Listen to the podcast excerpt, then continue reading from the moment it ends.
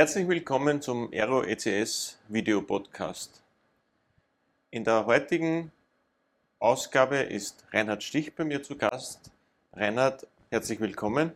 Hallo. Reinhard Stich ist der Manager unserer Technik, der BU-Leiter für die Technical Services bei der Aero in Österreich. Aber Reinhard, bitte, vielleicht kannst du dich kurz selbst vorstellen. Ja, hallo. Ich bin mittlerweile seit fast 20 Jahren bei der Aero, bin mitgewachsen mit der Firma. Ich komme vorher aus dem Netzwerkumfeld. Ich war bei einem Service Provider und bin als Security-Techniker zur damals noch ISAC gekommen und habe mich, ich sage jetzt, ich nenne es immer typische Technikerkarriere. Es ist mir halt passiert dass irgendwann einmal der Paul Karrer bei mir gestanden ist und gemeint hat, no Reinhard, du machst das jetzt. Und ich habe ihn nur so angeschaut, so, mhm, aha, okay. Und so wird man halt dann Technikleiter. Und dann sind nach und nach die Kollegen dazugekommen und dann beginnt man halt auch mal zu überlegen, wie man so ein Team organisieren kann. Und ja, ich bin für mich zu dem Schluss gekommen, am besten geht es, wann das lauter mitdenkende Leute sind. Und so versuche ich das bei uns ein bisschen zu organisieren, das Technikteam. Also mitdenkende Leute sind immer ein Vorteil, das kann ich auch aus Erfahrung äh, bestätigen. Aber wenn du, wenn, wenn du das, das anschaust, ich kann mich nur gut erinnern, wie du begonnen hast im Jahr 2001, war das, glaube ich. Äh, da waren wir natürlich im Verhältnis zu heute relativ klein, eine kleine Organisation, kleines Office. Äh, damals im 19. 19. Bezirk. Bezirk. Mhm. Äh, Startup-Mentalität, vieles war halt irgendwie selbst gebastelt, selbst gebaut und Prozesse mussten sich erst entwickeln.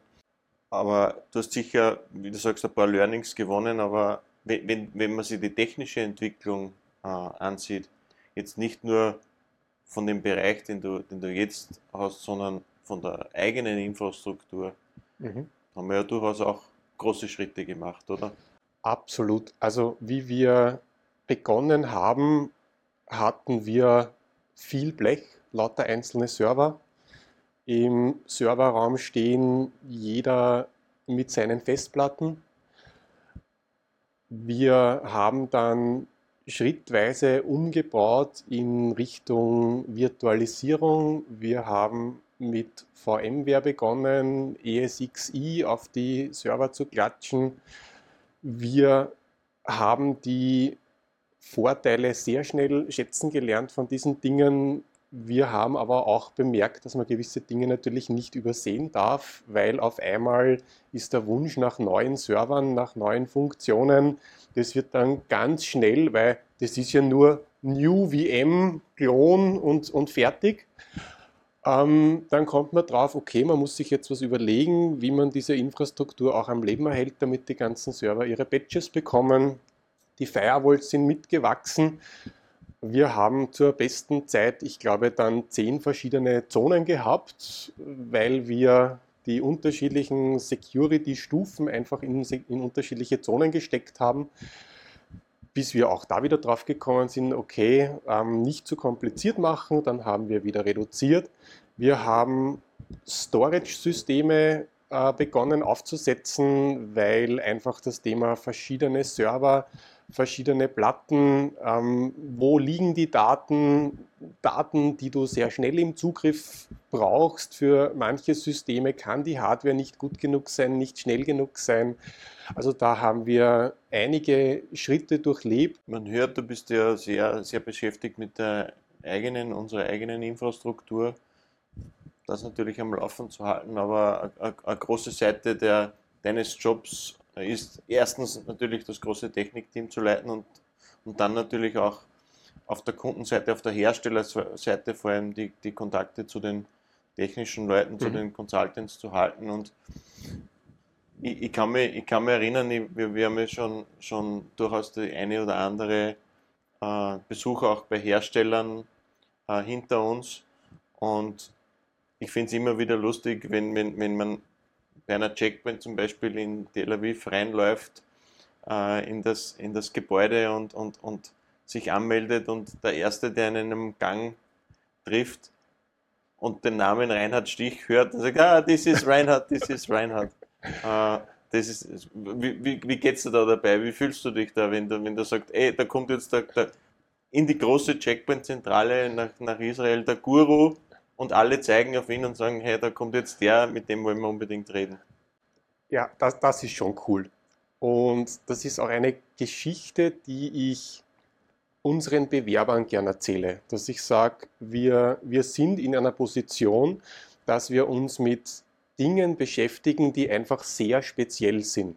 Wir, wir haben erklärungsintensive Produkte, wo wir einfach nicht äh, tausende gleiche Lösungen verkaufen. Wir sind ja nicht der Mediamarkt, sondern wir versuchen ganz spezielle Anforderungen möglichst punktgenau umzusetzen. Und jeder bei uns muss sich auf irgendwas spezialisieren. Also wir haben auf der einen Seite natürlich den, den Wunsch, dass jeder unser Portfolio kennt, ja, sehr grob, aber die technische Spezialisierung hat man. Bei mir war es halt die Security. Mir ist das irgendwann einmal halt passiert, dass ich begonnen habe, mich mit Firewalls zu beschäftigen und ich sage immer liebevoll, ich habe noch nichts Gescheiteres gefunden, beziehungsweise es bleibt spannend. Also die Welt dreht sich einfach weiter und die Möglichkeit, die ich den, den Interessenten, Bewerbern bei uns einfach gebe, dass ich, dass ich sage,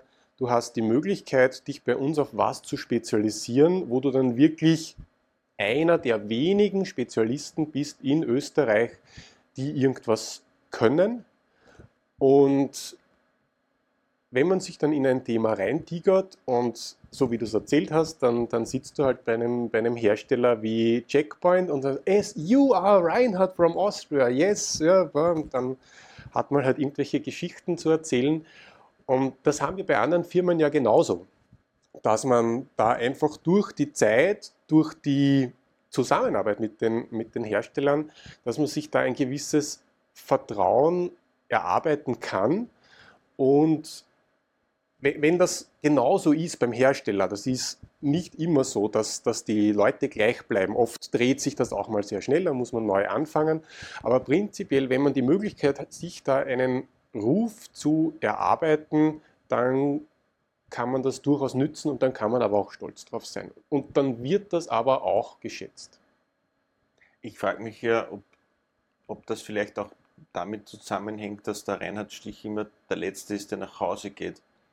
Äh, weil auch, auch mit dem kann man sich einen Ruf erarbeiten. Und der Reinhard war immer der bei unseren Meetings äh, Feierlichkeiten etc., der den Gehsteig raufklappt am Ende des, des Tages oder am Ende der Veranstaltung?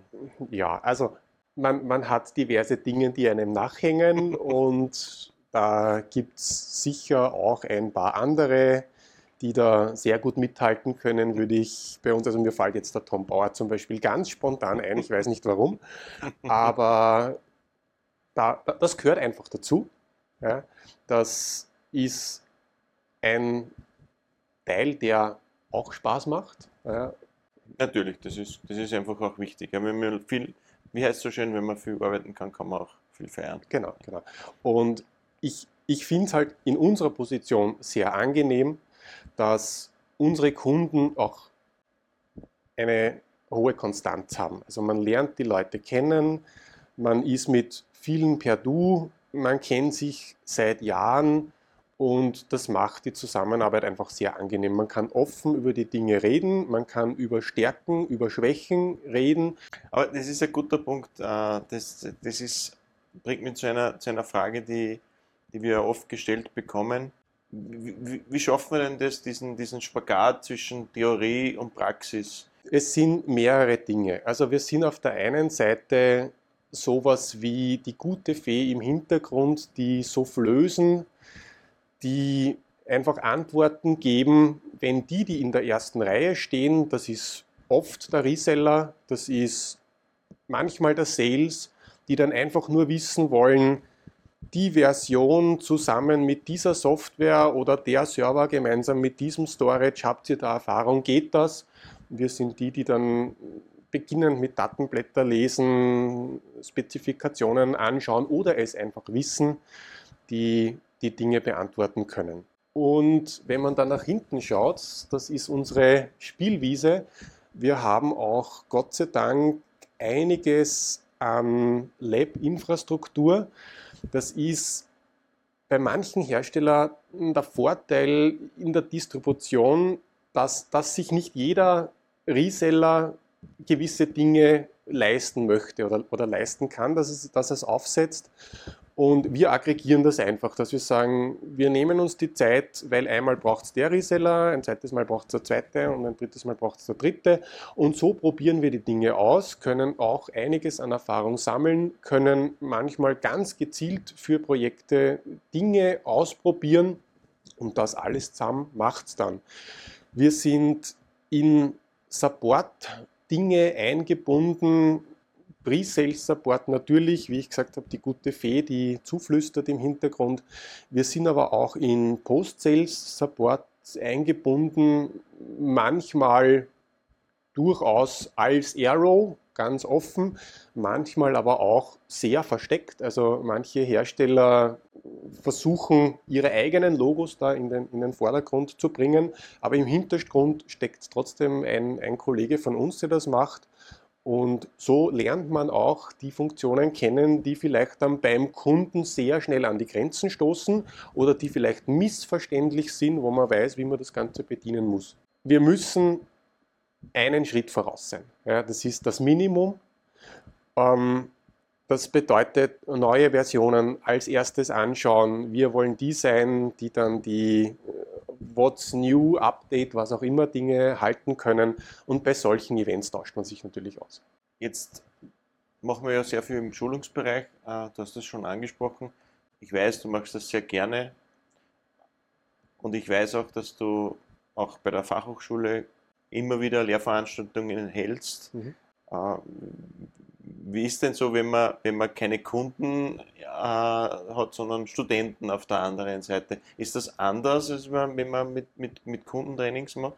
Ja, definitiv. Also auf der FH habe ich ja die typischen Studenten, die aus der AHS, HTL kommen, die dann 19, 20 sind und, und dann die, die FH machen. Und es gibt aber auch die nebenberuflichen Studenten. Ich würde die nebenberuflichen Studenten sehr stark vergleichen mit unseren Trainingskunden. Die klassischen Studenten, ich, ich beginne den Vortrag dann immer damit, dass ich sage, ihr müsst alles glauben, weil ihr wisst es nicht besser. Und das bringt es aber schon ganz gut auf den Punkt. Die stellen schon auch Fragen, die sind teilweise sehr, sehr interessiert, aber in unseren normalen Schulungen haben wir sowas nicht. Da kommen viel mehr Fragen zum Thema, wenn ich einen Cluster updaten will, wie geht denn das, dass ich zuerst den einen Node update und dann den anderen und dass ich keinen Ausfall habe. An solche Dinge denken da die Jungen. Viel mehr um die Praxis. Da geht es viel mehr um die Praxis. In der heutigen Zeit, wenn man Schulungen hält und wenn man es gewohnt war, dass 10, 12 Leute in einem Klassenzimmer sitzen und, und einem dazuhören, wenn man sie beschallt. Und jetzt spricht man mit der Videokamera, weil die Teilnehmer der Schulung, die sitzen alle zu Hause vor ihren Computern, vor Microsoft Teams oder Zoom oder was auch immer für Tools verwendet werden. Wie muss man sich denn da als Person umstellen? Wie geht das schnell? Ist das, ist das ein Prozess? Wie, wie ist es dir damit ergangen? Es ist ein Lernprozess und ich bewundere ja alle Schülern, Eltern, Lehrer, die nicht IT-Techniker sind, so wie wir, sondern denen das ja genauso passiert. Und egal, ob das jetzt unsere Checkpoint, VMware oder sonstige Schulungen sind, da, da reden lauter Informatiker miteinander und nicht, ich sage jetzt mal, der Religionslehrer mit seinen Schülern. Und Trotzdem hatten wir Probleme. Ja, also einen Mute-Button zu finden und wieder sich zu entmuten, ist eine der schwierigsten Dinge für die Menschheit. Ja, das lernt man, glaube ich, niemals. Am Anfang war es wirklich hart, weil die Interaktion fehlt total. Ja? Also ich, ich habe für mich festgestellt, wenn ich irgendwas erzähle, dann merke ich ja, ob die Leute mir zuschauen oder ob sie immer fragender und verzweifelter werden und dann kann man reagieren. Ja? Beziehungsweise, wenn, wenn irgendwer mal sich wo nicht auskennt, dass man zum, zum Sitznachbarn rüber beugt, hast du das jetzt verstanden? Ja, und wenn er dann sagt, auch nicht, dann traut man sich fragen. Aber daheim sitzt man allein. Man kann jetzt nicht irgendwie den Sitznachbarn fragen, sondern man muss plötzlich Mikro ein, und das hören alle. Ja, um mhm. Gottes Willen, ich bin der Einzige, der es nicht kapiert hat. Nein. Ja, die Hälfte hat es nicht kapiert und sie trauen sich halt nicht fragen. Und das sind die Dinge, wo wir ganz bewusst versuchen, viel mehr Interaktion zu fördern. Und das ist ganz, ganz schwierig. Während wenn ich vorn im Raum links und rechts marschiere und an die Tafel vielleicht noch quietschend mit dem, mit dem Stift irgendwas schreiben kann, das ist einfach eine ganz andere Aufmerksamkeit, die man mhm. da erzeugt. Und am Ende des Tages, es muss halt gehen. Jetzt haben wir eh schon lange geplaudert. Äh, du bist ja sagen wir mal 50-50 unterwegs zwischen Linz und Wien oder zwischen Wien und Linz, je nachdem, wie man es mhm. sehen will. Was ich mich schon oft gefragt habe, ist, wie viele Kilometer im Jahr fährt der Reinhard mit dem Auto eigentlich? Ähm, wahrscheinlich zu viele, ich weiß nicht, das sind irgendwo zwischen 40 und 50.000 Kilometer wahrscheinlich.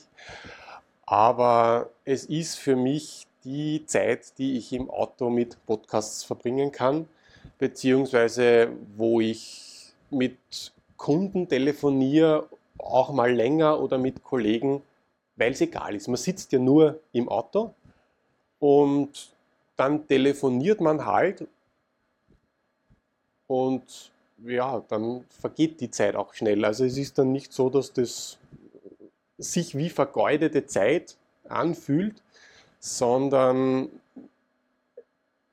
im Gegenteil. Also ich, ich habe zu den Zeiten, wo, wo wir wirklich im, im Frühjahr im, im Homeoffice wegen kompletten Lockdown gesessen sind, so eine, so eine Art Backlog mir aufgebaut, wo ich mir gedacht habe, den muss ich wieder mal anrufen und das will ich mal anhören, weil wenn man es gewohnt ist, jede mhm. Woche, dass man da halt zwei, drei Stunden Zeit hat für solche Dinge, dann fehlt das. Mhm.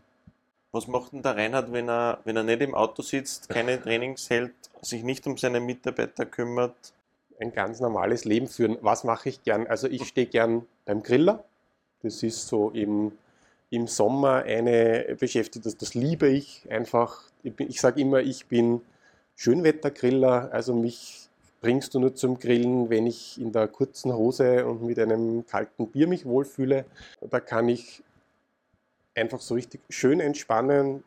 Sport ist für mich eine Geschichte, die gehört auch dazu. Also das, da gehen auch jede Woche zumindest zwei, drei Stunden drauf.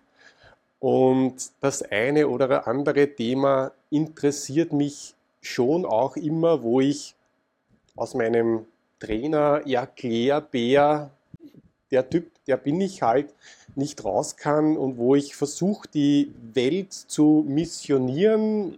Aktuell ist es halt ein bisschen das Thema Corona, wo ich halt verschiedene äh, Fragen, wie kann innerhalb von einem Jahr ein Impfstoff fertig werden oder ähnliches, versuche zu erklären, weil es mich selber interessiert.